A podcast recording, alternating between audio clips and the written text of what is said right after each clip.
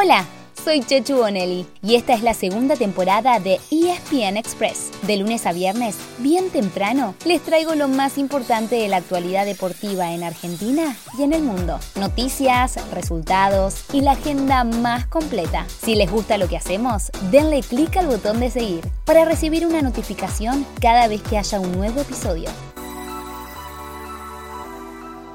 Venimos de unos días muy pero muy moviditos, entre el cierre de las eliminatorias y el sorteo del Mundial 2022. Y casi sin pausa, esta semana tenemos actividad muy relevante, tanto en Europa como en Sudamérica. Es que empiezan los cuartos de final de la UEFA Champions League y de la Europa League también y además la fase de grupos de la Copa Libertadores y de la Sudamericana. Atentos entonces, que ya mismo les contamos todo lo que hay para ver, como siempre, por las señales de ESPN y de Star Plus.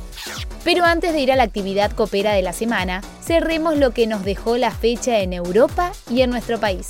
En la Serie A, el puntero, el Milan, apenas empató sin goles con el Bolonia. Así quedó un punto arriba del Napoli y cuatro por sobre el Inter, que tiene un partido pendiente. Y Gio Simeone hizo el tanto de la victoria del Elas Verona 1 a 0 sobre el Genoa para llegar a 16 esta temporada y seguir tercero en la tabla de goleadores. Ah, en Argentina, Platense se quedó sin técnico. Después de perder 3 a 1 con News, Claudio Espontón presentó la renuncia en el Calamar.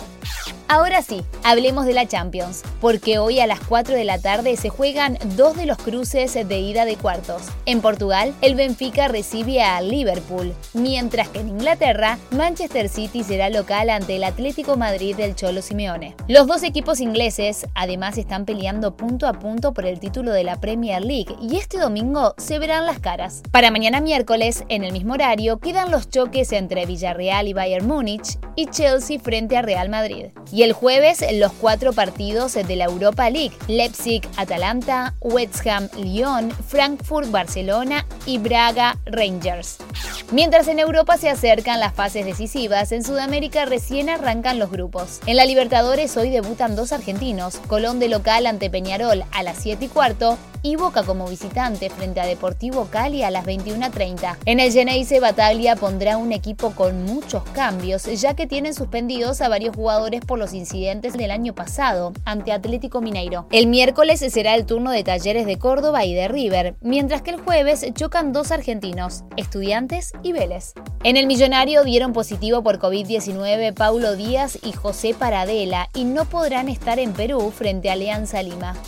También hay actividad en el Mundial Junior de Hockey sobre césped, que se puede ver obviamente por Star Plus. Las Leoncitas ganaron sus dos partidos y hoy a las 6 de la mañana jugaban con Uruguay. Si se da la lógica y suman otra victoria, cerrarán su grupo primeras rumbo a la fase final.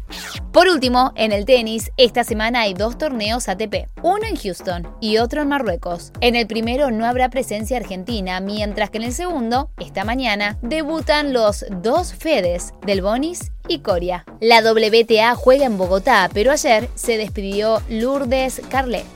Así llegamos al final de nuestro episodio de hoy. Soy Chechu Bonelli y de lunes a viernes, al comenzar el día, les cuento lo que pasó y lo que se viene en el mundo del deporte. Los espero en el próximo episodio con mucho más ESPN Express.